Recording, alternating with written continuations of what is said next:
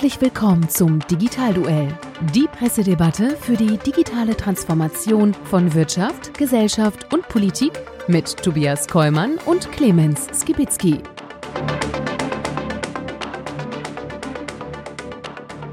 Hallo und herzlich willkommen endlich mal wieder zum Digitalduell. Mein Name ist Tobias Kollmann und ich darf Sie recht herzlich begrüßen und euch da draußen zu einer absoluten Top-Folge, denn wir haben ein Datum, wie es schöner für alle die, die im Rheinland unterwegs sind, nicht sein könnten. Es ist der 11.11. 11. Und das ist der Auftakt zum Kölner Karneval. Entsprechend sitzen wir hier heute bei der Sendung auch in der passenden Montur. Für alle anderen da draußen vielleicht etwas gewöhnungsbedürftig, für uns vollkommen normal. Und das Digitalduell ist natürlich zurück aus der Sommerpause und es geht darum, dass wir uns hier einmal mehr Presseschlagzeilen zum Thema digitale Transformation ähm, aus den jeweiligen Online-Offline-Medien mitgebracht haben, die wir vorher nicht gegenseitig kennen und damit eben hier spontan in den Ring steigen müssen, um unsere Argumente dann auch zu vertreten. Damit wollen wir das Thema Digitalisierung für Wirtschaft, Gesellschaft und Politik einmal beleuchten und Hinweise geben, was man daraus für deinen eigenen Alltag in der Digitalisierung so mitnehmen kann. Das ist unser Konzept. Das machen wir diesmal für die Kalenderwoche 45 in 2022 und das ist schon die 37. Folge vom Digitalduell. Und äh, lieber Clemens, ich freue mich, dass wir uns endlich nach so einer langen Pause wiedersehen. Ich habe dich vermisst. Ja, ich habe dich auch vermisst. Ich dachte, du hörst auch gar nicht mehr auf zu reden. So, so viel hast du jetzt mitzuteilen gehabt. Wahnsinn, im Schatten des Doms endlich wieder äh, mit dir hier sitzen und wir haben noch einen besonderen Gast. Wer ist es denn? Ach, soll man das echt sagen? Unbedingt. Selber machen? nee, macht ihr das mal so schön hier. Ich würde sagen, also ein, zwei, drei Profs ist schon mal Wahnsinn. Ja. Äh, ich weiß gar nicht, wer kennt das alles länger? Also Michael Bernecker und ich, wir kennen es schon sehr lange. Ich kenne den, glaube ich, länger als dich, Tobias. Nee. Ja, ich glaube ja. Das geht doch gar nicht. Ja, das stimmt eigentlich. Also, okay. Nein, pass auf, Also, ich gebe dir. mach, ich mach, geb, mach du mal. Ich mach mal. Professor Dr. Michael Bernecker ist Geschäftsführer des Deutschen Instituts für Marketing und äh, ein absoluter Marketingprofi. Von daher perfekt auch im Bereich Online-Marketing platziert und damit für unsere Sendung natürlich prädestiniert. Aber da wir heute den 11.11. .11. haben und wir ja hier alle dann auch nachher den Auftakt der neuen Session feiern, du hast eine ganz besondere Beziehung zum Karneval, denn du warst der Bauer im Kölner Dreigestirn 2013, 2014. Genau, also ich bin nicht nur äh, wichtig und strukturiert, ne, wissenschaftliche Karriere. Ich habe mal überlegt, Clemens, das ist über 20 Jahre her, das hört sich krass an, ne, so alt sind wir schon. Ja, und zwischendurch habe ich dann gesagt, jetzt muss ich der Welt auch mal zeigen, dass ich auch lustig kann. Ja, und bin dann tatsächlich, durfte, habe die Ehre gehabt und durfte im Dreigestirn mitmachen. Und das ist schon was Besonderes. Das Also, ist das verstehen auch nur die Leute in Köln, ne? ja, Das verstehen ne? nur die Leute in Köln. Das muss auch immer erklären. Ja, so wie Das muss man erklären. Also es gibt äh, die höchsten Repräsentanten des Kölsche Fastelehr. Ja, das ist sozusagen Prinz, Bauer und Jungfrau. Und äh, dieses äh, Dreigestirn wird jedes Jahr neu intronisiert. Und äh, du hattest die Ehre, äh, für die Blauen Funken hier den äh, Bauern zu repräsentieren. Genau. Und der Bauer ist sozusagen, steht für die Wehrhaftigkeit der Stadt Köln, um eben all das, was sozusagen an äh, Mucketum und sonst äh, nicht in die Stadt darf, dann auch abzuhalten. Genau. Er trägt die Stadtschlüssel der Stadt Köln und bewacht alle. So ist das. Und äh, das ist natürlich insofern auch der Hinweis, dass wir heute mit unserer 360-Grad-Kamera hier wirklich mitten im Getümmel stehen. Man kann wirklich sehen, die Jecken in den Kostümen sind unterwegs, ähm, um äh, den äh, Auftakt der Session zu feiern. Äh, der Dom im Hintergrund. Es ist wirklich spannend, auch zuzuschauen und nicht zuzuhören. Und trotzdem wollen wir natürlich bei dem Konzept unserer Sendung auch heute bleiben. Und das heißt, äh, wir diskutieren die Digitalisierung in Deutschland, Europa und dem Rest der Welt. Und ich habe am Anfang wie immer ein paar Kurzschlagzeilen mitgebracht aus der jeweiligen Woche. Zum Einstieg vom 9.11. geht es los äh, mit dem E-Commerce-Magazin. Und der 11.11. ist ja nicht nur der Auftakt des Karnevals in Köln und an anderen natürlich äh, Standorten, wo das gefeiert wird, sondern es ist auch der Singles Day. Und äh, Alibaba setzt einmal mehr auf dieses absolute Shopping-Festival, was ja immer größer und größer geworden ist in den letzten Jahren. Es ist der, äh, ich sag mal, der Tag im E-Commerce mit dem größten Umsatz weltweit und überhaupt. Und ähm, was ich in diesem Jahr spannend finde, ist der Hinweis, dass insbesondere das Live-Shopping jetzt hier eine besondere Rolle spielt. Ähm, über 130 Livestreaming-Kanäle werden hier die Waren äh, präsentieren und anbieten. So viel gab es noch nie. Und äh, es gibt immer einen Vorverkaufsstart zu dem eigentlichen Singles Day heute. Und in diesen ersten vier Stunden des diesjährigen Vorverkaufs wurden über diese 130 Livestreaming-Kanäle schon ähm, ein Bruttowarenvolumen von über 1,4 Millionen Euro umgesetzt. Das hört sich jetzt zunächst mal nicht viel an, aber das sind ja auch sehr viel Kleinteile. Und wenn man sich das in der Summe dann, dann doch ansieht, dann ist das doch eine ganze Menge.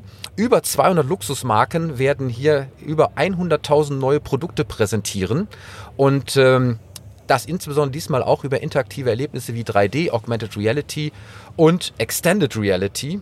Und ähm, das ist auch sicherlich ein äh, neuen Fingerzeig. Vielleicht auch irgendetwas, was mal nach Europa schwappen wird. Wir experimentieren ja auch immer so ein bisschen mit diesem Live-Shopping im äh, Online-Bereich, aber es hat sich noch nicht so richtig durchgesetzt. Aber hier in Asien, da geht die Post ab. Aber Alibaba ist einfach schon Jahre weiter dahingehend. Also das, was äh, Amazon irgendwie macht an den besonderen Verkaufstagen, ist irgendwie Sommerschlussverkauf im Vergleich dazu. Also das ist wirklich Wahnsinn. Ja, dieses ganze Social Media Shopping, das kommt. Ne? Also das wird in fünf, sechs Jahren, ist das, hat das einen Stellenwert bei uns. Ja, vor allen Dingen auch dieses Live-Shopping, äh, wo man auch sieht, äh, wie die Sachen verschmelzen. Denn die Influencer von YouTube und aus mhm. den sozialen Medien präsentieren jetzt hier auch ja. diese Produkte. Und damit gibt es einen ganz, ganz neuen Stellenwert ähm, in der Präsentationsqualität, ja, wo dann eben auch Reichweite der Präsentatoren mit den jeweiligen Marken und Produkten zusammengeworfen wird. Ja, und das ist sicherlich auch etwas, was wir hier in Zukunft sehen werden. Vielleicht ein neues Betätigungsfeld für alle Influencer da draußen, die wir natürlich auch bei uns hier haben. Das wird definitiv so sein. Die machen das ja heute schon. Das ist die logische Zusammenführung. Die machen das ja heute mit eigenen Kanälen, wenn sich dann die äh, paaren mit, mit großen Plattformen, das alle an einem Tag, das ist schon äh, also wahnsinnig zukunftsweisend, was die machen. Auch wenn man natürlich unterscheiden muss, dass, die, dass in Asien vielleicht ein bisschen Mentalitätsunterschiede sind, die haben schon einen höheren Drang dazu mal gehabt, aber ich bin mir sehr sicher, dass es ja. auch hier kommen wird. Also, das werden wir weiter ja, beobachten. Sehr gut. Soweit die erste Kurzschlagzeile. Die zweite kommt tatsächlich aus Deutschland in einem Bereich, wo man es jetzt gar nicht vermutet hätte. Heise Online, 7.11. Ähm, aus Bayern, die I-Akte ist schon bis Ende 2022 an allen Landesgerichten eingeführt. Das gibt's doch gar nicht. Ja. Was ist denn das? das? Ja, pass auf. Jetzt kommt es nämlich. Eigentlich sollte das erst zum 1. Januar 2026 passieren. Jetzt ist man deutlich schneller und früher. Also wir äh, haben ja oftmals auf die Digitalisierung in der Verwaltung durchaus mal äh, geschimpft in den letzten äh, Folgen und Sendungen. Jetzt muss man mal herausheben, dass das hier auch mal schneller geht als erwartet. Und äh, die Einführung dieser I-Akte soll bis zu diesem Zeitpunkt, also Ende 2022, in allen erstinstanzlichen äh, instanzlichen Zivilsachen äh, dann auch eingeführt sein. Und schon jetzt setzen das 21 von 22 Landgerichten ein. Und ähm, nicht nur das, sondern auch, bedingt auch durch natürlich äh, die Pandemie, wurden bei äh, Tausenden von Zivilprozessen auch Videokonferenzen eingeführt. Man geht sogar davon aus, dass bisher fast 10.000 Verhandlungen über Videokonferenzen stattgefunden haben. Wow, ist ja völlig an mir vorbeigegangen. Ja. Irre. An mir auch. Also E-Government mal mit einer positiven Meldung. Und ähm, ich glaube, das ist auch etwas, wo man hier auch durchaus darüber berichten kann. Ja. Und äh, wo man nicht immer nur, wo man nicht immer nur schimpfen muss genau. auf äh, den Staat. Und ähm, seit Juni das gleicht 21. wieder aus mit, mit Patientenakte im Gesundheitswesen. Ja, das wäre schwer. Alle 99 Gerichte im Freistaat haben inzwischen die Möglichkeit, digital zu verhandeln. Ja, Bayern. Ne? Respekt. Weiter so, würde ich sagen. Und dann natürlich eine Schlagzeile aus dieser Woche, ähm, auf der wir auch nicht vorbeikommen. Ähm, Meta mit Herrn Zuckerberg hat äh, verkündet 30 Milliarden Dollar Verlust und äh, äh, er hat eben voll und ganz auf das Metaversum gesetzt und man ist gerade nicht ganz sicher, ob das eine Wette ist, die aufgeht, weil das ja auch alles viel schneller dauert als, äh, äh, also viel langsamer dauert als gedacht. Und dazu habe ich eine passende Schlagzeile vom 10.11. aus der Marketingbörse. Beim Metaverse ist die deutsche Wirtschaft gespalten. Und äh, diese Studie vom Bitkom sagt, ähm, rund jedes vierte Unternehmen, 26 Prozent, sieht dem Thema eigentlich interessiert entgegen. Aber 29 Prozent sind kritisch und ablehnend und 34 Prozent sind noch unentschieden. Dabei glauben schon über die Hälfte, dass das irgendwie einen Einfluss haben wird. Aber man hält sich halt eben noch deutlich zurück, insbesondere weil man noch nicht den konkreten Nutzen sieht, ähm, der daraus hervorgeht. Und äh, deswegen sagen 68 Prozent der Unternehmen, dass das Metaverse noch weit entfernte Zukunftsmusik ist. Eine Diskussion, die an vielen, vielen Stellen geführt wird, ähm, ob das Ganze eben jetzt ein Thema ist, später ein Thema ist, überhaupt ein Thema ist ähm, und äh, was das für Einfluss haben wird auf auch alle äh, Möglichkeiten im B2C, im B2B. Wir wissen es noch nicht. Aber im Moment ist es ein teures Unterfangen für Meta. Auch das werden wir weiter verfolgen Gut. und sicherlich diskutieren. Komm, und damit sind wir schon bei Genau, unseren Schlagzeilen durch. Aber bevor wir jetzt richtig in das Digitalduell einsteigen, wie immer, einen herzlichen Dank an unseren Sponsor. Das Digitalduell wird Ihnen präsentiert von Cognizant ist Ihr Partner für funktionale Sicherheit in digitalen Automatisierungsprozessen. Seit 25 Jahren unterstützt Cognizant weltweit Firmen aller Branchen mit seinem globalen Netzwerk an Expertinnen und Experten. Deutschlandweit bieten wir unseren Kundinnen und Kunden IT- und Beratungsleistungen und stellen ihnen unser gesamtes Technologie-Know-how zur Verfügung. Dabei liefert Cognizant datengetriebene Ökosysteme für zukunftsfähige Geschäftsmodelle, die den Menschen immer in den Fokus stellen. So, und damit kommen wir zu unserer ersten Hauptschlagzeile, die wir hier auch intensiv diskutieren werden. Und lieber Clemens, ähm, wir kommen an diesem Thema auch in dieser Woche nicht vorbei. Es ist aus NTV ganz aktuell vom 11.11. von heute. Und zwar, äh, es wurde heute Nacht um 0 Uhr 38 gemeldet. Äh, da war ich noch wach und habe das sofort aufgenommen für heute. Ähm, Milliardenloch befürchtet. Musk schließt Pleite von Twitter nicht aus. Aha. Also, wir haben ja alle mitbekommen, Elon Musk hat äh, Twitter gekauft und es war vollkommen klar, dass wir dieses Thema in der Sendung haben. Es war sicherlich einer der größten ähm, Schlagzeilen, die wir jetzt äh, nicht schon in den letzten Wochen, sondern im Vollzug dann eben auch gerade aktuell haben. So, aber äh, hier in der Meldung heißt es, diese Übernahme entwickelt sich zunehmend zum Debakel. Angesichts ausbleibender Werbemaßnahmen und hoher Schulden hält der Tesla-Chef inzwischen es für möglich, dass die Plattform im nächsten Jahr Insolvenz anmelden muss. Was ist der Grund? Naja, er hat eben teilweise ja auch äh, Kredite aufgenommen für den Kauf von Twitter.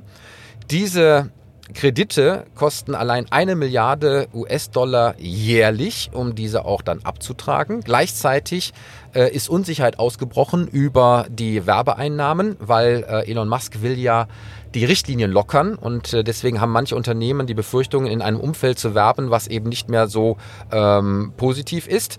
Und dann gab es dieses Chaos mit dem blauen Häkchen, ja, ähm, wo auf einmal dann äh, ein Abo-Geschäft eingeführt werden sollte. Und äh, sie waren genauso schnell wieder weg, wie sie da gewesen sind, weil einige Nutzer Prominente und Unternehmen mit täuschend echt aussehenden Fake-Accounts imitierten, weil sie sich eben dieses blaue Häkchen dafür gekauft hatten. Und das äh, hat dazu geführt, dass das relativ schnell wieder vom Netz genommen wurde. Und äh, lieber Clemens, ich frage dich jetzt. Ob ich ein blaues Häkchen habe. Nein, ich frage dich, quo vadis Twitter? Oh ja, guter Punkt. Äh, ehrlich gesagt glaube ich, also meine, äh, die wahrscheinlichere These, es gibt natürlich die These, ja, das Ding ist irgendwann muss Insolvenz oder sowas, aber meine These ist eher, der macht das aus Managementgründen. Der wird sagen, äh, das ist so wie Jeff Bezos sagt, Amazon wird pleite gehen. Er, eines Tages. Und wir müssen den Tag hinauszögern. Das ist ja genau richtig. Das ist natürlich völlig anders als vielleicht deutsche Management- äh, oder Führungskultur, sondern der sagt eben, hey Leute, wir müssen jeden Tag kämpfen. Wir brauchen richtig was rumdrehen. Und wenn ihr jetzt nicht mitmacht, äh, dann wird es uns halt nicht mehr geben. Gegenargument, wir wissen aus vielen anderen, wenn du erst einmal Ruf und Ansehen äh, verspielt hast und ein Momentum äh, an der Stelle negativ hast, dass das eben auch mal ins Auge gehen kann. Ja, aber Elon Musk hat auch gesagt, jeder deutsche CEO hätte gesagt, nein, ich kann doch nicht twittern. Dann kommt ja irgendwann die Aufsichtsbehörde und der hat er gemacht und dann wurde er halt, das ist okay, wir machen es trotzdem weiter. Das ist halt ein anderer Typ, das ist halt ein Unternehmensveränderer, ein Weltveränderer in dem Sinne. Man kann das positiv oder negativ sehen, aber als alter Wirtschaftshistoriker sage ich, solche Leute sind natürlich, ob sie beliebt sind oder nicht, sie haben die Welt verändert und ich glaube, dass das eher sein Stil ist und er muss den Laden ja komplett auf links drehen und das macht er eben, äh, eben auch durch solche Ankündigungen. Könnte ich mir gut vorstellen. Nochmal, es kann auch anders sein, aber ich halte das für wahrscheinlicher. Michael, was glaubst du? Hat Maske sich verkalkuliert? Na, ich glaube auch, also, da wird ja viel diskutiert. Wir kennen ihn ja alle nicht persönlich, aber am Ende des Tages wird äh, er genau dies machen, was du gerade angekündigt hast. Er gibt gerade richtig Gas. Ja, und das Management muss sich da jetzt neu aufstellen. Und natürlich will der von den Personalkosten runter, natürlich will das Ding schlanker machen. Und ähm, da wird jetzt ein bisschen getrommelt und das Ding wird weitergehen. Und auch die Leute werden auch wieder zurückkommen. Wette ich drauf. Ich glaube auch, das ist, äh, also ich meine, wie oft haben wir alle drei schon erlebt? Oh, da müssen wir jetzt alle weg. Könnt ihr euch erinnern? Signal 2014, und, ja. Facebook kauft äh, WhatsApp, da müssen jetzt alle raus. Das Gegenteil war natürlich der Fall. Hier äh, kann es sein, also ich glaube, diese, diese Alternative da, Mastodon oder was, hat 500.000 Nutzer dazu gewonnen. Ja, 500.000, mein Gott. Das ist bei 82 238 Millionen Twitter-Nutzern, ist das jetzt nicht der große Exodus. In einigen äh, Bubblen äh, siehst du das ja, wie sie alle da erzählen, aber ich glaube, also meine, ich glaube, die wahrscheinlichere These ist, dass, äh, dass das eben nicht tot sein wird. Wobei ich jetzt mal äh, einen berühmten Satz einer ehemaligen äh, äh Staatsministerin äh, für Digitalisierung zitiere, die ja sagte, bei Twitter sind eigentlich nur noch Politiker, Presse und Bekloppte. Das heißt, was, was, was, was, hat das äh, an der Stelle noch für eine äh, Relevanz? Ähm, jetzt auch, nachdem Twitter ja viele, viele Jahre versucht hat, auch das ganze Thema ähm, Hassreden und auch ähm, die, sag ich mal, kritischen Bemerkungen in den jeweiligen Bereichen ähm, zu filtern und das Ganze sozusagen einzudampfen, ähm, dass jetzt äh, ein Elon Musk kommt und sagt, und ich will das Ganze wieder öffnen, um das als zentrale Plattform der absoluten Meinungsfreiheit zu vertreten, wird das nicht sozusagen noch mehr zu Hauen und Stechen führen und das eben auch dann die ganzen Werbekunden wirklich verschrecken. Also ich glaube erstmal, also erstmal muss man ja festhalten, Twitter bisher ist ja nicht so, dass alles super lief. Ja? Also muss man ja erst dazu. Erstens haben sie es nie geschafft, ihre wirklich weltweite Bedeutung, sind der schnelle Nachrichtenticker weltweit. Das gibt es erstmalig so. Wir hatten sonst früher, waren die DPAs dieser Welt oder sowas. Das, hat das haben die geschafft. Sie haben es aber nie geschafft, ihre Bedeutung zu monetarisieren in dem gleichen Maße. Und das ist, muss man dem Management der letzten Jahre einfach immer, immer vorwerfen. Jetzt geht man vielleicht einen anderen Weg. Und jetzt, er hat natürlich sich mit einem Grundproblem auseinandergesetzt. Und das würde ich ihm sogar abkaufen, dass er sagt, wir müssen da mal neue Wege gehen. Mir geht es gar nicht so sehr ums Geld verdienen. Ähm, denn wir haben ja ein, wir haben ja verschiedene Kulturen zusammenzubringen. Also dieses äh, in eine Richtung abdriften, irgendwas. Ich meine, ich erkläre es ja immer so an die amerikanische, die, die, Link, die Partei des linken Spektrums in, in, den USA ist irgendwo rechts von der CSU, wenn du mit dem deutschen Blick drauf schaust. Wir haben, was in dem einen Land ein Freiheitskämpfer ist, einen anderen Rebell, äh, der verboten werden muss. Also wir haben ja schon mal diese Diskussion gehabt, glaube ich, mit Daniel Attala. Du hast ja weltweite Kulturkreise und verschiedene Blickwinkel und jetzt versuchst du alles in einen Hut zu bringen. Und dann kannst du dich eigentlich nur einigen auf das kleinste gemeinsame Vielfache. Meiner Meinung nach wäre das eben Abgrenzung regeln wie äh, Gewaltaufruf. Das war ja auch der Punkt, warum der Trump gesperrt wurde. Nicht wegen seiner Meinung, sondern wegen quasi Verherrlichung von Gewalt. Das dürfte auch die Grenze sein. Aber ansonsten wissen wir doch alle, in den USA ist Meinungsfreiheit völlig anders definiert als in, als in Deutschland und ist Recht in ganz vielen anderen Ländern der Welt. Also er hat ein, ja. es ist ein, ein Brett davor, aber es ist auch nicht vorher optimal. ja, aber jetzt ist es ja so, dass wir äh, Werbe Einnahmen international gesehen ja von Multikonzernen und internationalen Konsortien ja doch irgendwie immer austarieren müssen in einem weltweiten Erwartung, was damit äh, in Verbindung steht oder nicht. Und ist dann sozusagen nicht das, was da gerade funktioniert oder nicht funktioniert, konträr zu den Erwartungen einer Werbeindustrie, nämlich ein möglichst positives Umfeld zu haben. Ja, was ist denn für dich also, positiv? Aber grunds grundsätzlich ähm, hat äh, Clemens das ja gerade auch angesprochen. Ja? Also Twitter ist ja im Vergleich zu den anderen großen Plattformen deutlich dahinter, was die Werbeeinnahmen angeht. Also erstens hat die Werbeindustrie jetzt schon Probleme damit, wie könnte ich mit Twitter umgehen. Sie haben es aber mit allen anderen Plattformen auch. Ne? Jetzt gibt es diese Diskussion, darf ich denn überhaupt als europäisches Unternehmen bei TikTok Werbung machen oder so etwas. Ja? Also die Diskussionen gibt es grundsätzlich und das hat was mit, äh, mit der Einstellung zu den Kanälen zu tun. Und da bin ich auch bei dir. Äh, das lief nicht alles super. Ich sage ja mal so, der Mob in Twitter, ja, der, der ist da viel aggressiver und intensiver als in anderen Kanälen. Ähm, so, da, da wird, da, da gehen wir in Europa ja anders mit um als die Amerikaner. Und ähm, da bin ich auch bei dir. Es gibt halt eben bestimmte Grenzen, die darfst du nicht überschreiten. Da muss eingegriffen werden. Aber ähm, ich gehe jetzt nicht vom Untergang des Abendlandes aus, nur weil Elon Musk das Ding gekauft hat. Ja, also bleiben wir mal realistisch. Und trotzdem hat er ja, man weiß es bei ihm ja nicht ganz genau, ob es nur eine äh, reine äh, Spaß an der Freudsache war. Ähm, am Ende glaube ich schon, dass er wirtschaftlich denkt und natürlich das Ding auch ähm, wirtschaftlich gestalten möchte. Und jetzt ist natürlich die große Frage, wie kann es gehen? Ja, das Abo-Modell mit dem blauen Häkchen war jetzt schon mal ein Fiasko.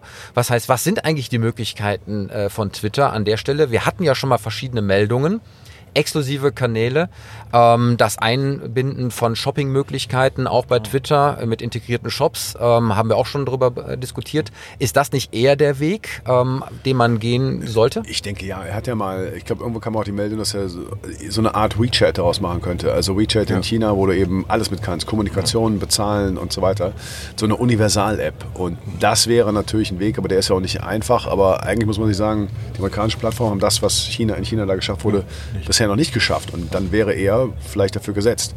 Ja, aber ich kann mir auch ehrlich gesagt vorstellen, natürlich ein wirtschaftlich denkender Mensch, aber ich kann mir auch vorstellen, dass du ab einem gewissen Level, ich meine, der Typ ist der reichste Mensch der Welt, ja, dass der auch sagt, äh, ja, du, solange das irgendwie eine schwarze Null hat, denke ich aber auch an andere Themen. Jeff Bezos hat ja auch nicht irgendwie, also der Amazon-Gründer hat ja auch nicht die, was war der Washington Post gekauft, weil, äh, weil, das so, weil das so unfassbar viel Geld bringt, sondern weil er eben sagt, ich will da auch so ein paar Dinge mal probieren, auch wie die gehen und vielleicht hm. auch so eine, so eine Relevanz für die alte, für die vor, Medienwelt vor mir.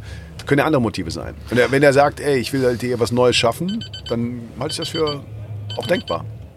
Wobei 44 Milliarden Dollar Das war für, zu viel. Ja, für klar. den Kauf, Klar. das waren schon Sphären, Ja, wo man schon sich fragen kann, hallo? Und ich sag mal, die Tesla-Aktie ist ja auch gerade auf dem Sinkflug. Also der hat schon ganz schön viel verbrannt, äh, auch Er hat als aber auch reichster. ziemlich viel auf dem Weg nach oben äh, mitbekommen. als reichster insofern, Mensch der also Welt, leid ne? tun muss, man, muss er jetzt nicht. Nö, das sicherlich nicht, äh, aber es wird sicherlich spannend sein äh, zu sehen, wie das weitergeht und ob er es in den Griff bekommt und welche Schlagzeilen dann noch Und, passieren. und Jim, man muss noch eins sagen, es ist ja in der Geschichte jetzt nichts Neues, dass reiche Menschen sich Medienhäuser kaufen. Und das sind halt die Medienhäuser von heute. Wir hatten das, das war früher gang und gäbe, dass man sich politischen Einfluss gekauft hat, indem man Medien gekauft hat. Wir hatten in Deutschland ein paar schlechte Beispiele, deswegen haben wir unter anderem den öffentlich-rechtlichen Rundfunk, weil nämlich das in der Vorfeld des Dritten Reichs eben auch passiert ist. In den USA ist es gang und gäbe gewesen. Also für uns das hier sowas Unnormales. Und auch, ich glaube auch, dass die Reaktion in Deutschland extreme Bubble ist. Also im Rest der Welt wird er wahrscheinlich nicht so gesehen, kann ich mir sehr gut vorstellen. Ja, wobei ähm, auch die ehemaligen Mitarbeiter, die ja jetzt da ihre Kündigung bekommen haben, äh, durchaus sich wehren. Ja, Ja, sich ja. trotzdem äh, wehren werden und äh, auch in den USA diese Schlagzeilen an der Stelle mit den Anwälten, die sich da schon heiß laufen, äh, dann eben auch zu beobachten sind. Aber auch das werden wir weiter verfolgen. Wir müssen weiter zu unserer nächsten Schlagzeile. Clemens, du bist dran. So, und jetzt haben wir eine, äh, ich werde das Thema ein bisschen ausrollen, was du eben schon mal in den allgemeinen Schlagzeilen hattest. Und zwar geht es darum natürlich, dass äh, bei dir klang es mal an, ich würde aber einen anderen Aspekt rausnehmen. Und zwar, die Schlagzeile war vom 9. November, Meta entlässt 11.000 Mitarbeiter. Der Aktienkurs schießt in die Höhe. Und damit haben wir so ein typisches Ding, da können wir uns nochmal drüber ein bisschen unterhalten, finde ich, typisches Ding, deutsche Reaktion. Die entlassen Tausende von Leuten und der Aktienkurs schießt, schießt in die Höhe. In Deutschland verstehen das oft viele Leute nicht, aber jetzt haben wir hier drei Wirtschaftsprof. Erklärt doch mal, was haltet ihr davon und ist es gerechtfertigt und hat, hat er noch, ist er auf einem guten Weg, ja oder nein? Du hattest eben bei dir auch schon mal anschließen, anklingen lassen. Ja, ich sag mal, äh, rein äh, betriebswirtschaftlich betrachtet äh, spart man natürlich mit der Entlassung von Mitarbeitern Kosten. Ja, und damit äh, steigert man den Gewinn. So einfach ist das an der Stelle. Wenn äh, nicht gleichzeitig auch die ist ja Einnahmen. unmenschlicher Kapitalismus, ja, ich oder? weiß das, aber ist erstmal ein Grundmechanismus. Ähm, gleichzeitig ist natürlich äh, so, dass die ähm, Einnahmen, äh, die Werbeeinnahmen äh, bei Meta ähm, zumindest mal stagnieren. Zum ersten Mal an der Stelle habe ich auch ähm, die Tage gelesen, ein negatives Jahr abgeschlossen wird und deswegen das natürlich auch eine Reaktion ist. Ähm, und man auch dazu sagen muss, dass in Amerika natürlich Börsenkurse eine ganz andere Wirkung haben, ähm, auch auf ein Unternehmen und deswegen auch solche Mechanismen sehr viel schneller zum Tragen kommen. Dort auch übrigens arbeitstechnisch deutlich schneller gehen als bei uns. Ja, das heißt, sind die Zahlen nicht da, wird halt eben entlassen und damit eben auch äh, das Ergebnis äh, angepasst. Was ich dahinter ähm, mir immer wieder die Frage stelle ist, und das haben wir eben darüber diskutiert, ist der grundsätzliche Weg, den Meta geht, Genau. ist der richtig oder nicht richtig? Darüber sollen wir mal reden. So, und darüber müssen wir reden. Und dann ist auch die Frage, ob die, die entlassen wurden, in welchem Bereich die entlassen wurden und äh, ähm, ob das sozusagen ähm, in Bereichen ist, von denen man sowieso trennen möchte. Ähm, und das hängt, steht und fällt mit der Wette, ja, wird das Metaversum für Meta und Zuckerberg funktionieren oder nicht? Und das ist eine sehr, sehr teure Wette. Und das ist eben auch eine Wette, die an der Stelle ähm, sehr, sehr viele Leute mit betrifft, insbesondere auch Angestellte. Ja, 10 Milliarden äh, hat es in diesem Jahr gekostet. Wobei mit den Werbeeinnahmen äh, bei einem anderen Dollarkurs wären sie im Plus gelandet, noch gerade so. Sie haben auch Wachstumszahlen noch bei Nutzerzahlen, das was früher das alleinig Entscheidende war. Denn die haben 2,97 Milliarden monatliche Nutzer. Ne? Also das muss man sich vorstellen, das ist ja für so eine tote Plattform ganz cool eigentlich, muss man sagen. Und sind leicht, aber immer noch gewachsen. Irgendwann hast du ja alle, dann kannst du ja nicht mehr wachsen. Die Frage ist für mich nur, fangen wir vielleicht anders an mit der Diskussion. Was ist denn das Metaverse, Michael? Also ja, Metaversum. Saubere Definition gibt es ja nicht, so ein paar Kriterien. Das Metaversum ist die Wette auf die Zukunft, wie der Tobias gerade sagte. Ne? Also die Gartners dieser Welt sagen ja, in zehn Jahren ist das mal Realität. Ist also dieser digitale Raum, der unabhängig von dir funktioniert, der läuft ja weiter, nicht wie so ein Spiel, wo du, wenn du einsteigst, aussteigst und wo du sozusagen die Verlängerung ähm, deiner Realität in dem virtuellen Raum und dann können wir die beiden großen Themen äh, IR und AR kombinieren und schon sind wir da. Ja, also das Zusammenwachsen von Wahrnehmungswelten würde ich immer sagen. Wie wirst du es definieren? Was ist das Wichtigste? Also äh, für mich ist das Wichtigste, dass es eigentlich eine äh, virtuelle Verlängerung äh, des realen, aber auch des virtuellen Internets ist. Ja, das heißt, wir haben hier eine äh, Abstraktion einer virtuellen Welt, die auf den Grundfesten des aktuellen Internets basiert und damit eben sozusagen eine räumliche Wahrnehmung reinbringt, die wir im Moment im digitalen Raum jetzt so noch nicht hatten. Klammer auf, eigentlich schon mal hatten, nämlich mit Second Life, ja, ja hat nicht funktioniert. Jetzt der zweite Anlauf auf einem höheren technischen Niveau, aber, und das wird ja auch immer jetzt gerade intensiv diskutiert, was ist der tatsächliche Nutzen? Was wird daraus wirklich an Mehrwert abgeleitet? Was ist, geht über die Spielerei hinweg? Was ist im B2C-Bereich wirklich attraktiv, wenn ich dort mein Avatar auch in den jeweiligen Markenklamotten ausstatten kann? Ähm, gleichzeitig machen sich Markenhersteller Gedanken darüber, Ganz wie kurz. sie auch dort ihre Geschäfte machen und repräsentiert werden und einen Markenaufbau machen mit äh, virtuellen Geschäften und Präsentationsmöglichkeiten. Und, und das ist sozusagen der letzte Satz dazu, was ist mit dem B2B-Bereich? Ja, im Hinblick auf ähm, das gemeinsame Arbeiten in einem virtuellen Raum, an einer Konstruktion, an einem virtuellen digitalen Zwilling, ähm, an Mechanismen, ähm, an, an, an Erklärungen, an Fernwartungen. Das sind ja sozusagen wie immer diese extremen Welten der Möglichkeiten. Aber was wird wann wie kommen und wer wird dann teilnehmen? Fakt ist, im Moment ist kaum einer im Metaverse. Ja, die Nutzerzahlen damit, sind ja. verschwindend gering. Aber ich glaube auch. Da würde ich gerne mal, Entschuldigung, jetzt ja, da mache ich, da drücke ich, für, da drück ich für dich mal den Knopf. Genau, da würde ich jetzt mal so ganz konkret widersprechen. Ja, also wir haben ja die Gamer. Ja? Mhm. Also das sind, wie viel sind es? 5,5 Millionen in Deutschland, glaube ich. Ja? Die sind jetzt schon in diesen virtuellen Welten drin. Ne? Man sagt immer so schön, der heutige 18-Jährige hat 10.000 Stunden Spielen hinter sich. Das heißt also, das Ding ist gar nicht so weit weg. Für uns genau, alten genau. Kerle ja, ist das Thema ganz weit weg. Das ist der eine Punkt. Der zweite Punkt ist, man darf nie vergessen, Menschen müssen sich was, äh, können sich viele Sachen nicht vorstellen. Und wenn ich jetzt einfach diesen Weg mal gehe und sage, okay, stell dir mal vor, ich möchte meine Wohnung renovieren, ja, und dann kann ich im Metaversum das Ding mir schon mal angucken, wie es später aussehen wird. Habe ich einen ganz anderen Nutzwert etc. Da gibt es erste Schritte dazu, viele bieten da etwas und das sind Realitäten. Das ist etwas, wo es hingeht.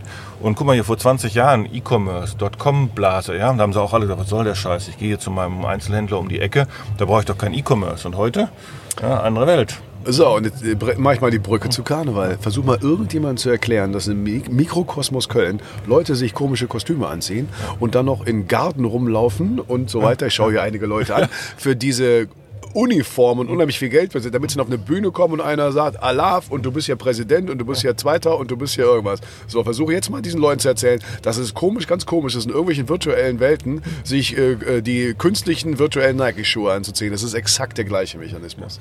So müssen wir es begreifen. Naja, der, unsere klassische Antwort wäre, das ist halt das, Kultur und Tradition. Ja, ja, ne? genau. Und äh, von daher, aber nein. Michael hat vollkommen recht, ja. die wachsen in diese Welt hinein. Ich, für mich, mir fällt es auch mal wieder schwer und ich glaube auch, dass, also Second Life, das war natürlich auch auch äh, erstens viel zu früh, technisch anders. Ja. Trotzdem müssen die in den gleichen Hebeln versuchen zu arbeiten. Ich glaube nur, dass die eben die Zeit muss ja manchmal reif sein für etwas. Ja. Jetzt ist es auch noch nicht, wie man bisher sieht, aber die, die, die, Lösungen sind jetzt auch noch nicht interessant.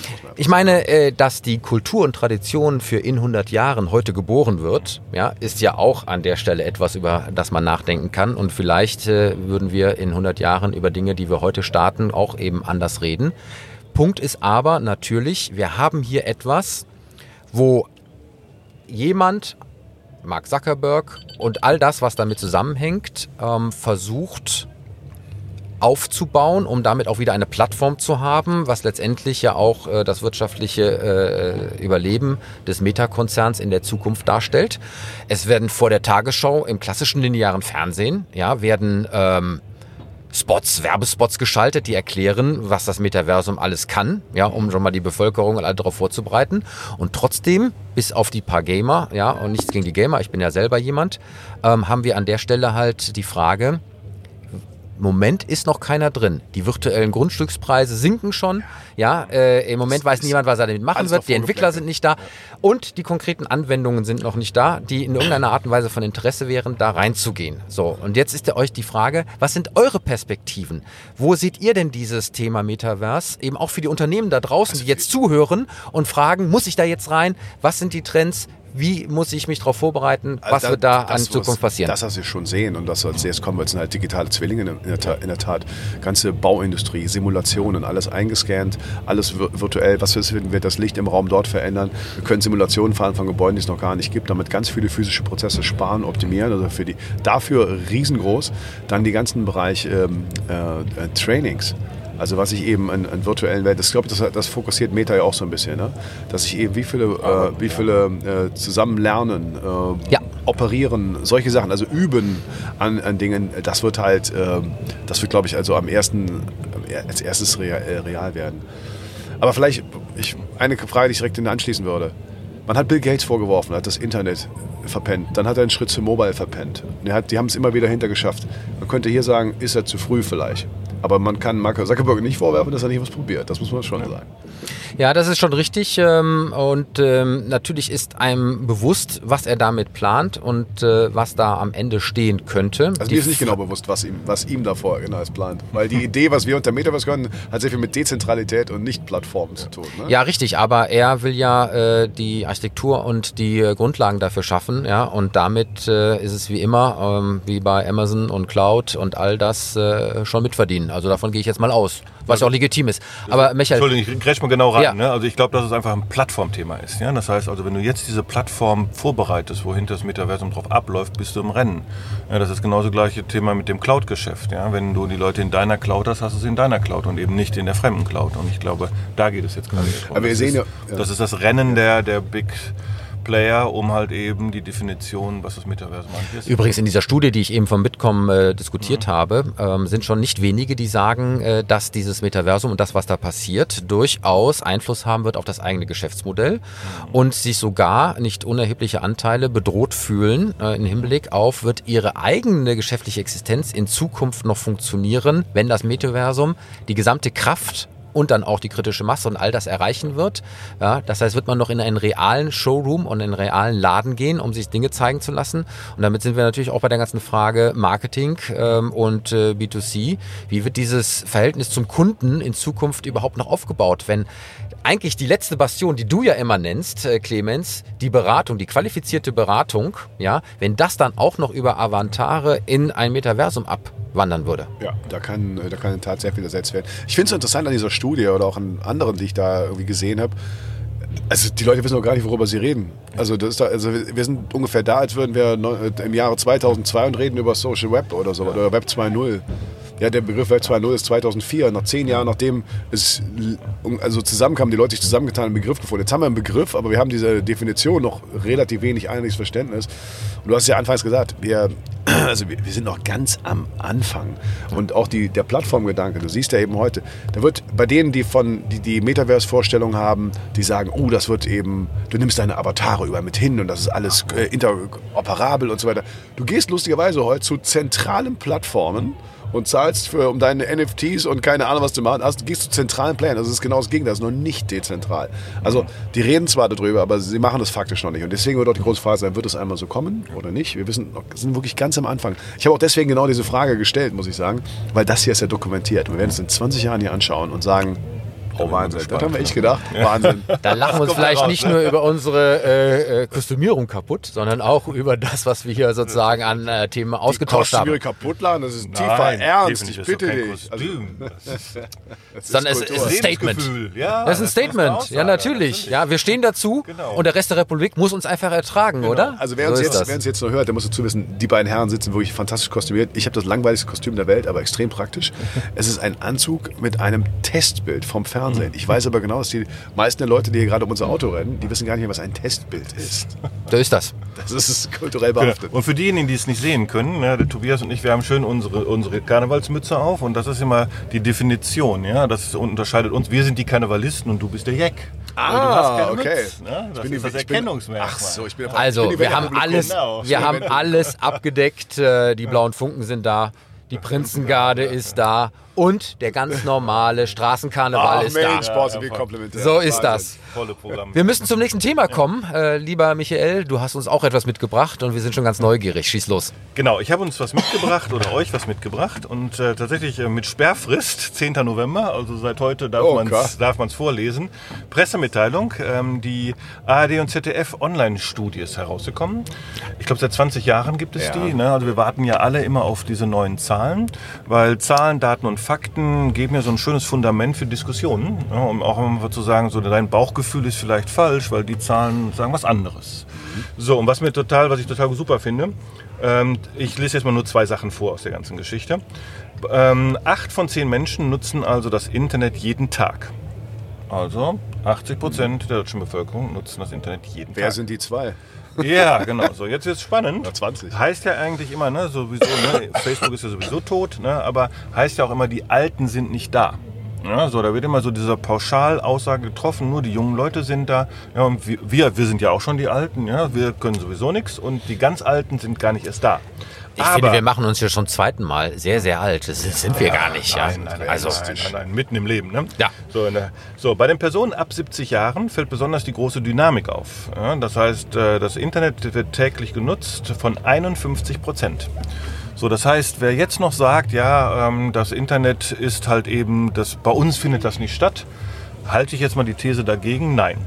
So ist die Diskussion, ne, wir wollen ja hier Digitalisierung anstoßen, müssen wir das überhaupt noch? Sind doch alle da. Ja, auch für die Diskussion rund ums Metaversum. Sie sind alle da, wir nutzen das ganze Thema. Daher die, die Frage an euch, ähm, müssen wir eigentlich noch so viel Aufklärung machen, dass das Internet eigentlich nicht mehr weggeht? Oder was sagt uns das? Ich erinnere mich bei sowas immer an den äh, Werbespot äh, von Boris Becker damals, äh, für AOL war das. Äh, was? Ich bin schon drin? Das ist ja einfach. Ja. Genau. Und ähm, ich glaube, diese Grunddiskussion müssen wir nicht mehr führen. Ich glaube, Nein. was wir aber Ja, ja. was wir als Diskussion führen müssen, ist, wie wir ein Medium nutzen, was das für Auswirkungen hat und wie wir uns auch natürlich auch mit der nächsten Generation darauf vorbereiten müssen, weil das glaube dass die Medienkompetenz nicht daraus äh, bestehen kann, wie schnell ich irgendwelche Videos auf irgendwelchen Plattformen mit dem Daumen wegwische. Ähm, das heißt, die Frage der Nutzung ja, äh, ist für mich entscheidend. Und ähm, dieses einfach nur dabei sein und drin sein und Zeit dort verbringen, das müssen wir, glaube ich, jetzt niemandem mehr erklären. Die Zahlen sind da. Ich finde es übrigens sehr, sehr spannend, weil bei der Altersklasse, glaube ich, äh, äh, von 14 bis 21 ist es äh, fast 100 Prozent. ja, irgendwie 98 Prozent. Äh, ähm, und das heißt, äh, d- die sind sozusagen mit diesem Medium als das zentrale Medium ähm, inzwischen ausgestattet. Und ich glaube, lineares Fernsehen äh, schauen die gar nicht mehr. Ähm, bei den Alten habe ich mich ähm, gefragt, als du das gesagt hast, ist das schon eine demografische Entwicklung mit denen, die sozusagen etwas äh, mit 40, 50 äh, oder in den 40er, 50er Jahren ihres Lebens ähm, dann auch schon mit dieser Technologie konfrontiert waren ähm, und jetzt groß geworden sind und das mit ins Alter nehmen. Ähm, und ist das nicht eigentlich auch aus Sicht des Marketings jetzt mal nicht eine wirklich relevante Zielgruppe, die auch zu erreichen ist und ich sag mal spezielle Plattformen, Angebote und auch Shopping-Geschichten für diese Zielgruppe, die ja jetzt in den letzten Jahren wirklich Sprünge gemacht hat und jetzt erstmalig auch über 50 Prozent dann liegt in der Nutzung. Ist das nicht etwas, mit dem man sich mehr beschäftigen müsste, auch aus Sicht von Online-Marketing? Also definitiv, also ich grätsche direkt wieder rein. Ich, ähm, definitiv, weil ich glaube schon, ähm, wenn wir über alte Menschen, ja, also über Ältere gesprochen haben und Digitalisierung, kam ja immer sofort dieser Schutzreflex, ja, die können dann nicht mit umgehen, wir können keine Digitalisierung machen, weil die können das nicht, wir können denen das nicht zumuten, etc. Und vielleicht können wir jetzt mal diesen Shift hinbekommen und zu sagen, nee, Moment mal, ja, ihr unterstellt diesen Menschen dort, dass sie irgendetwas nicht können. Dabei haben sie eine gewisse Medienkompetenz, sie nutzen diese Kanäle auch, sie nutzen sie halt eben anders wie ein 14-Jähriger.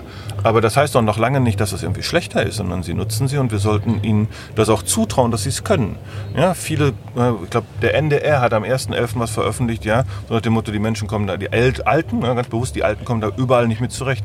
Das halte ich für falsch, ja, sondern das ist Quatsch, ist das. Das war müssen wir genau wie bei was ist Metaverse, was ist denn Digitalisierung? Wir können also und das Internet, also ich meine, ja sehr vielfältig. Ich glaube zum Beispiel, dass die, wenn man die Quote die Befragung differenziert gemacht hätte, äh, dann wäre sehr viel Unterschiede rauskommen, was die denn da tun. Also ich würde mal tippen, dass alle, die Enkelkinder haben, äh, die, die werden eine Quote haben von äh, 90 Prozent, auch wenn sie über 80 sind. Schlicht, weil die sagen, äh, Omi, wenn du bei der WhatsApp-Gruppe nicht dabei bist, dann kriegst du halt die Weihnachtskoordination nicht mit. Die bringen das denen bei. Ich merke es äh, an, an meiner Mutter. Natürlich haben die Enkelkinder die zu WhatsApp gebracht. Und meine Mutter ruft mich regelmäßig über WhatsApp an. Die versteht den Unterschied gar nicht, dass sie zum ins normale Telefonnetz, weil ich besseren Empfang hätte. Für die ist das eins geworden. So, das heißt aber noch lange nicht, dass die sich im äh, äh, Online-Banking wohlfühlt oder äh, weiß, wie sie genau bei Google was findet. Ja, Oder eben wirklich im Shopping- und Transaktionssammeln im wirtschaftlichen Bereich ähm, oder ob das eben noch auf anderen Wegen passiert. Wobei ich mir vorstellen kann, dass auch diese Generation auch über die Pandemie hinweg es relativ schnell gelernt hat, online zu bestellen, Lebensmittel sich nach Hause liefern zu lassen. Und vielleicht ist das ja auch ein Grund, dass wir da wirklich auch jetzt so einen Push durch diese äußeren Umstände sehen, auch in dieser Altersklasse. Aber genau diese find- konkreten genau, Anwendungen, die genau, muss ja auch einer das- beibringen. Genau, das finde das finde ich, ist, da sollte man drüber nachdenken. Weil es heißt ja auch immer so, ne, die armen Menschen, die äl armen älteren Menschen, die auf dem, im ländlichen Raum wohnen, ja, die haben keine Bank mehr und die haben keinen Supermarkt mehr. Aber da ist ja genau das Digitalisierungsthema eine Lösung. Ja. Die erste wirklich gute digitale Anwendung war doch Online-Banking. Ja. Da waren die Banken noch ganz vorne mit dabei. Ja, und das ist genau das Thema, ne, bei Amazon irgendwas zu bestellen. Da ist doch völlig unerheblich, wo du wohnst, wo du lebst. Du kriegst es halt eben vor die Haustür gelegt. Also von daher, da sehe ich schon das Thema. Wenn man tatsächlich in die Daten von der ARD und ZDF-Studie tiefer einsteigt, sieht man auch unterschiedliche Anwendungsszenarien, also was da gemacht wird. Ja, das heißt, also das, was die Generation 14 macht, äh, Medienkonsum im Sinne von, ich gucke kein lineares Fernsehen mehr, ja, das ist halt eben, bei 70 plus halt eben nicht der Fall oder nicht so stark ausgeprägt.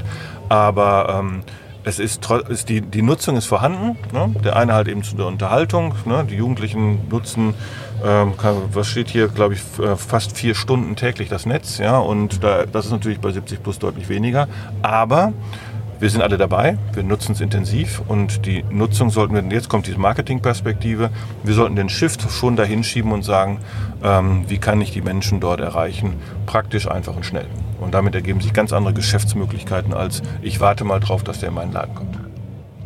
Ja, ich glaube auch, dass dieses Thema tatsächlich über die reine Kommunikation mit Familienangehörigen hinausgeht äh, und tatsächlich eben Aber auch wirklich das- eine wirtschaftliche Relevanz bekommt. Das ist aber genau, das ist, das ist aber, überleg mal, du könntest ja anders machen, genau das. Also WhatsApp ist für die, glaube ich, gesetzt. Bei, äh, was ich, Flaschenpost vielleicht auch noch ganz schnell.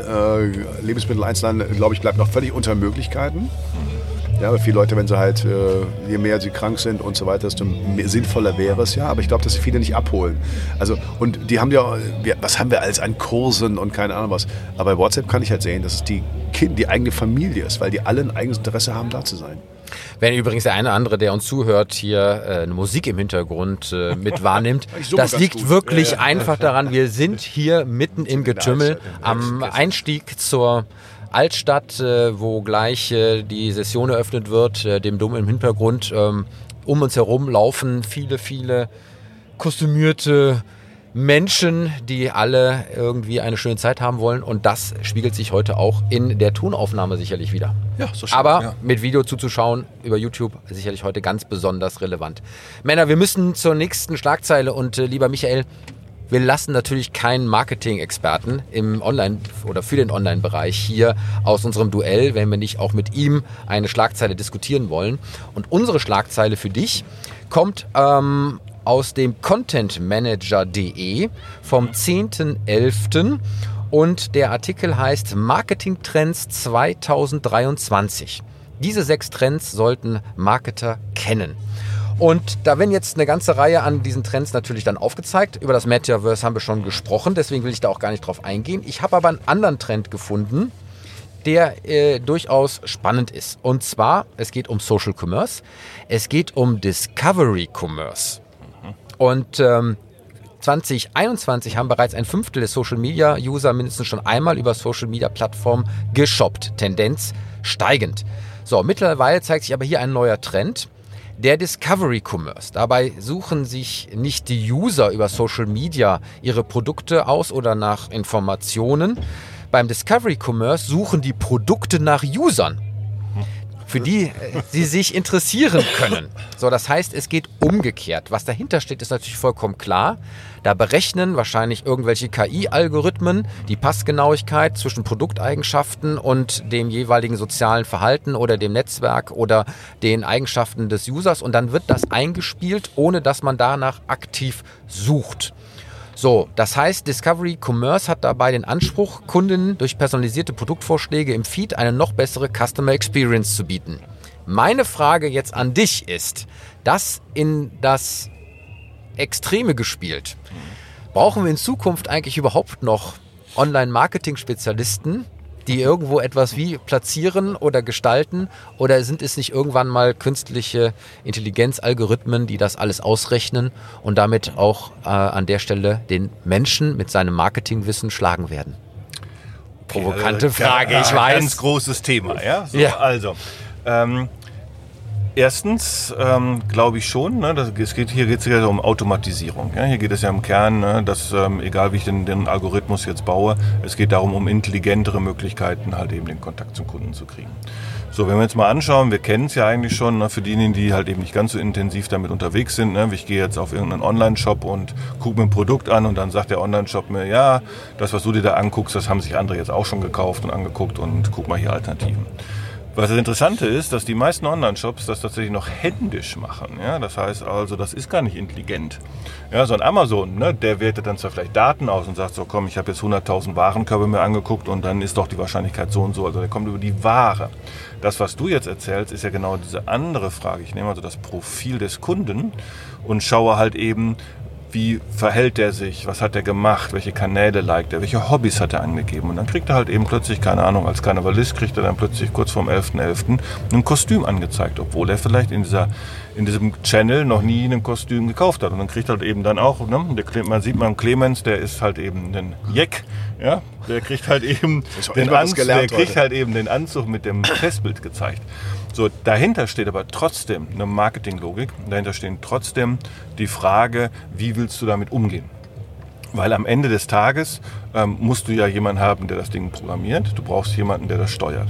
Wo ich bei euch bin und bei dir bin, ist, dass wir im Zweifelsfalle vielleicht jetzt viele Jobprofile haben, die wir vielleicht in fünf oder zehn Jahren nicht mehr brauchen.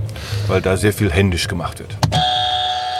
Jetzt äh, gibt es aber auch ja durchaus die Prognosen, die sagen, ähm, mit den Analyseverfahren, äh, die ich nicht nur jetzt schon habe oder in Zukunft haben werden, auch mit künstlicher Intelligenz, ist, äh, Predictive Analysis und all das, was da ähm, äh, schon am Horizont absehbar ist, wird in Zukunft nicht nur kalkuliert, was du ein Bedürfnis hättest, um dir im Zweifelsfall, das ist ja der große Traum von Amazon, dir etwas zu liefern, was du gar nicht bestellt hast, wohl wissend, dass du es aber brauchst und du es eben nicht zurückschickst. Und das sozusagen noch einmal gesteigert, ähm, zu sagen, ich wecke in dir eigentlich einen Bedarf, der bei dir latent vorhanden ist, den haben wir errechnet, um dir den Impuls zu geben, ja, dann für eine Produktansprache offen zu sein. Und das alles in einer Datenanalyse und in einem mathematischen Verfahren, wo eigentlich der normale Marketingmensch, der ja eigentlich ein Produkt nimmt und versucht, das zu übersetzen in Marketingkommunikation, gar nicht mehr die Möglichkeit zu hat. Das heißt, schlagen, schlägt Mathematik, schlägt Daten, schlägen Zahlen, schlagen Algorithmen in Zukunft grundsätzliche Marketinggestaltung. Ich Die Frage ist falsch. Die Frage soll nicht heißen entweder oder, sondern sowohl als auch natürlich. Also das heißt, also erstmal der Unterschied- Discovery, das hört sich für mich an wie Targeting. Ja, also, genau. so, jo, also wir suchen fürs Produkt äh, die entsprechende Zielgruppe, aber man muss ja aber ein paar schöne Buzzwords erfinden. Ähm, so, was wird passieren? Wir werden natürlich, wird uns äh, Künstliche Intelligenz und Algorithmen ganz viel Zeit abnehmen. Ich glaube nur einfach, äh, Zeit abnehmen, wo eben viel das heute händisch passiert, wird reduziert werden auf extrem, auf Menschen mit extrem sozialem Gespür zum Beispiel. Ich glaube, dass wir, ähm, ich versuche das immer in, äh, bei mir zu erklären, also im letzten Buch habe ich auch so ein DJ-Prinzip. Kein DJ kommt für eine Party, legt seine Playlist ein, die errechnet wurde, dass sie da vielleicht funktionieren kann, kommt nach drei Stunden wieder und schaut, wie es gelaufen ist. Der hat vielleicht, der hat aber alles durch digitale Musik und Technologie und so weiter, kann er ganz viel Arbeit abnehmen. Er achtet eigentlich vor allen Dingen, was passiert hier, wer kann vielleicht mit wem nicht und so weiter. Nehmen wir mal uns drei jetzt hier. Oh, die haben jetzt, die Algorithmen haben errechnet. Ähm, boah, Köln, äh, ja, Köln, Prof, Karneval. Dass die jetzt rausfinden, was ich jetzt gerade gelernt habe, dass ihr Karnevalisten und ich nur ein Jack bin, die hätten mir vielleicht solche, so eine Mütze angezeigt, weiß ich ja nicht. Weil das muss ja erstmal hinkommen. Das sind ja so viele soziale Feinheiten auch und dann auch Unterschiede. Ich glaube, da wird die KI noch lange nicht rankommen, glaube ich einfach. Und wenn, dann, ähm, äh, ja, dann wird es vielleicht irgendwann ersetzt werden. Aber ich glaube, dass das, das ist eben nur ein Erleichterung. Wobei kurzer äh, äh, äh, Wissenszweck, diese Mützen kannst du ja gar nicht kaufen, die kriegst du ja an der Stelle Okay. nur verliehen, wenn du in den entsprechenden Gesellschaften bist. Genau. Das ist sozusagen einmal ganz kurz äh, für So als viel Thema nochmal NFTs, Knappheit, Verknappung und Ja, so genau, weiter. Das ist Ne? was Besonderes. Also diese Trottel da, die sich in irgendwelchen Gaming-Welten da so eine künstliche irgendwas kaufen, Wahnsinn. Ich bin aber dabei, also erstmal bin ich der Meinung, dass ähm, eine künstliche Intelligenz ist ja erstmal ein Algorithmus, ja, und der Algorithmus muss mit Daten gefüttert werden und das, was ich nicht reinfüttere, kann der Algorithmus hinten auch nicht rauskriegen. Ne? Shit in, shit out Genau. heißt ja immer so schön. Und ähm, Algorithmen sind gut für große Mainstream-Themen. Ja, wo spannend wird, ist, wo du halt in diese völlig neuen Bereiche hineinkommst, wo es eben keine Erfahrungswissen gibt, wo du eben noch nicht weißt, wer könnte denn Zielgruppe des, des Produktes sein. Und ähm, da, da glaube ich, da haben wir noch, äh, gerade wenn es um Innovation geht, da wird es schwierig. Ja, aber am Ende des Tages können wir in Algorithmen alles abbilden. Aber die werden dann immer feiner, genau. Die Genau. müssen aber immer noch müssen immer weiter durch kulturelle Unterschiede. Also da, wo die Datenräume fest sind, da kann ja KI durch Massen von Daten einfach schnell lernen. Aber da, wo Sprünge zwischen den Datenräumen sind, wird es meist für die schwer. Ja, Noch, vielleicht ist es ne, ja auch noch. so, dass äh, wie bei einigen Luxusmarken es ja so ist, dass die gewisse Zielgruppen gar nicht haben wollen, auch wenn die durchaus das Geld hätten, die Produkte zu kaufen. So, das heißt, vielleicht ist es tatsächlich die Mischung aus den Vorgaben der Rahmenbedingungen durch den menschlichen Online-Marketer für eine künstliche Intelligenz und einen Algorithmus, in welchen Parametern sozusagen gerechnet und analysiert werden kann, um dann eben die passenden äh, Kunden mit der entsprechend passenden Ansprache zu finden. Und nochmal da gehe ich davon, ob das Targeting ist oder jetzt dieser Begriff Discovery Commerce, ja, das äh, wird sich natürlich zeigen. Aber ich glaube, dass, dass, diese, dass diese Umkehrung ja, ähm, zwischen ähm, jemand sucht etwas oder bekommt es aktiv zugespielt. Das, glaube ich, ist schon eine wichtige Sache, die wir eben auch als Trend für das nächste Jahr in dem Bereich noch wirklich sehen werden. Aber das gab es natürlich immer schon. Es wird nur jetzt immer, immer besser. Und nochmal, diese Algorithmen, er sagt ja shit in, shit out. Also wenn er eben sagt, das, am Anfang ist das Schrott, der lernt aber. Und ich glaube, dass der Mensch sehr viel beisteuern wird. Nehmen wir doch mal das Beispiel, nehmen wir das Beispiel Karneval. Jemand, der äh, äh, Kostümhersteller in irgendwo ist, kann der größte Kostümhersteller der Welt sein. Die Mikrokosmos Köln zu verstehen, warum du jemanden, der mit in der Karnevalgesellschaft ist, nicht äh, das gleiche ausspielen solltest wie jemand, der in der Karneval, die Zusammenhänge, nicht- die, die mögen sich nicht oder die sind, das ist ja wie, oder kannst du auch beim Fußball nehmen, Fanfreundschaften zwischen dem Verein und dem Verein, das andere verstehe ich gar nicht. Das sind ja soziale Zusammenhänge, die sind unfassbar komplex, die wenig mit reinen Daten zu tun haben. Bis, da, bis die immer besser werden, werden wir noch sehr lange menschlichen Input und soziales Gespür brauchen. Männer, meine Daten, Ja, die ich hier unmittelbar zur Verfügung habe, sagen mir, die Zeit ist schon wieder verdammt weit vorangeschritten. Wir stehen kurz vor der Öffnung der Karnevalssession Oh, ja. am 11.11. um 11.11 Uhr. Das heißt, äh, diese Sendung ist entsprechend am Freitag aufgenommen worden. Wenn sie gesendet wird, ist aber dann Sonntag. Und lieber Clemens, wo gibt es uns denn dann? Ja, überall. Also auf YouTube. Diesmal würde ich auf YouTube anschauen, wer sich das Treiben einmal anschauen will, muss auf jeden Fall YouTube sehen. Und natürlich auf allen gängigen Pod Podcast-Plattformen, von Spotify bis Apple und so weiter. Klar, haben wir doch. So ist das. Wissen die doch, haben die gelernt. Wir sind einfach wieder da. Ja, aber wir waren jetzt so lange nicht Wir da. Wir könnten mal kurz Ja, dran erinnern und äh, von daher sind wir natürlich auch sehr gespannt, ob ähm, Es war ja fast Sommer- und Herbstpause zusammen. ja und äh, ob an der Stelle natürlich auch unsere äh, Zuhörer und Zuschauer äh, diese Pause verkraftet haben. Ja, wer weiß. Ja, wir sind ganz gespannt. Aber diese Sendung wäre natürlich nicht möglich ohne die Unterstützung unserer Partner und deswegen bedanken wir uns einmal mehr bei Gebhard Media, Deutschlands führendem und innovativen Podcast-Producer, der lieben Shirin de Bruyne, Unternehmerin und Kommunikationsexpertin mit Persönlichkeit, die unsere Stimme für das Intro und Outro ist. Wir bedanken uns bei unserem Sponsor Cognizant Deutschland, Ihr Partner für die digitale Transformation und wir bedanken uns natürlich bei unserem Gast, Professor Dr. Michael Bernecker, so viel Zeit muss sein. Und es ist tatsächlich die erste rein professorale Runde, die wir, glaube ich, Du hier hast hatten. mich noch nie genannt. Ja, aber ist doch nett, ja. Da wissen die Menschen, Nee. dass ihr auch Professoren seid. Hey. So. Du bist Komm, ja einfach nur der Titel. Profski. Ach ja, Genau. ich bin ja so ein, so, so ein Titel. Abklatsch hier. Da. Er Last but- nicht gekauft. Ne? Ja, ja. Genau. Last but not least, unsere Titelmelodie kommt von musicfox.com und damit habe ich doch eigentlich schon alles gesagt, lieber Clemens. Oder habe ich vielleicht etwas vergessen? Ich bin gespannt. Was, du wirst, wirst du ein karnevalistisches Betthupferl haben oder nicht?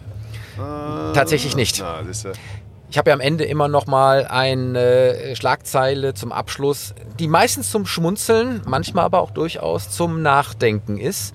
Heute eher aus dieser zweiten Kategorie, vom 10.11. aus der T3N. Wir haben ja heute schon sehr, sehr viel über ähm, Singles Day mit Virtual Reality, ähm, wir haben über das Metaversum gesprochen ähm, und über das Gaming gesprochen. Und diese Schlagzeile hat mit einem Virtual Reality Headset zu tun, das eine ganz besondere Gegebenheit simulieren kann, wo ich ehrlich gesagt an der Stelle nicht wusste, ob ich darüber weinen oder lachen sollte. Was meint ihr, dass das sein könnte? Ich will es euch sagen. Es geht tatsächlich um ein Virtual Headset, was in einem Gaming-Bereich eingesetzt werden kann und wenn dein Avatar in dem Game stirbt, stirbst du in Realität auch. Okay, was ist das denn? das? Äh, okay. So war meine äh, Reaktion auch. Es geht darum, man will ja äh, so realistisch wie möglich äh, virtuelle Umgebung abbilden und äh, in diese auch eintauchen können. Und tatsächlich hat jetzt der äh, äh, Oculus-Mitbegründer Palmer Luckey ein absurdes Konzept verwirklicht. Er hat ein Virtual Reality Headset gebaut mit drei eingebetteten Sprengladungen.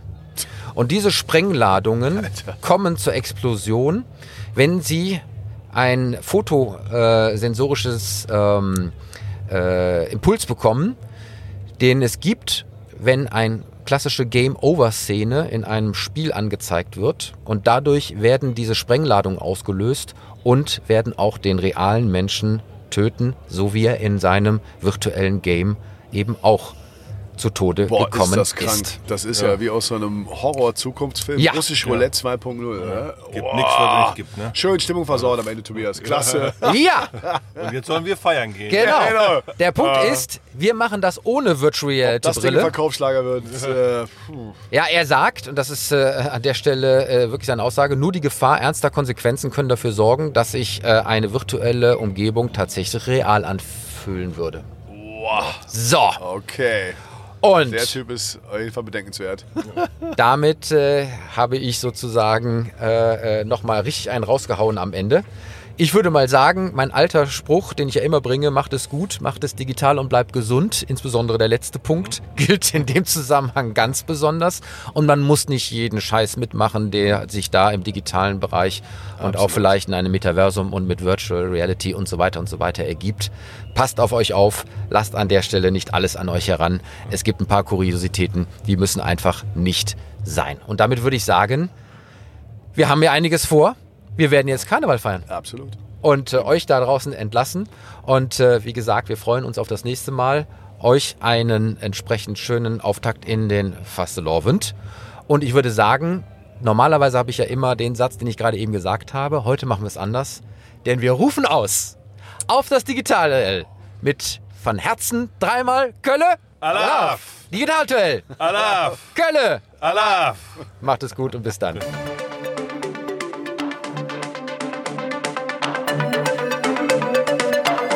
Das war das Digitalduell. Die Pressedebatte für die digitale Transformation von Wirtschaft, Gesellschaft und Politik mit Tobias Kollmann und Clemens Skibitzky. Alle Folgen dieser Sendung finden Sie auf unserer Webseite digitalduell.de, auf allen bekannten Podcast-Plattformen und natürlich bei YouTube. Diskutieren Sie auch mit uns bei Twitter unter dem Hashtag Digitalduell.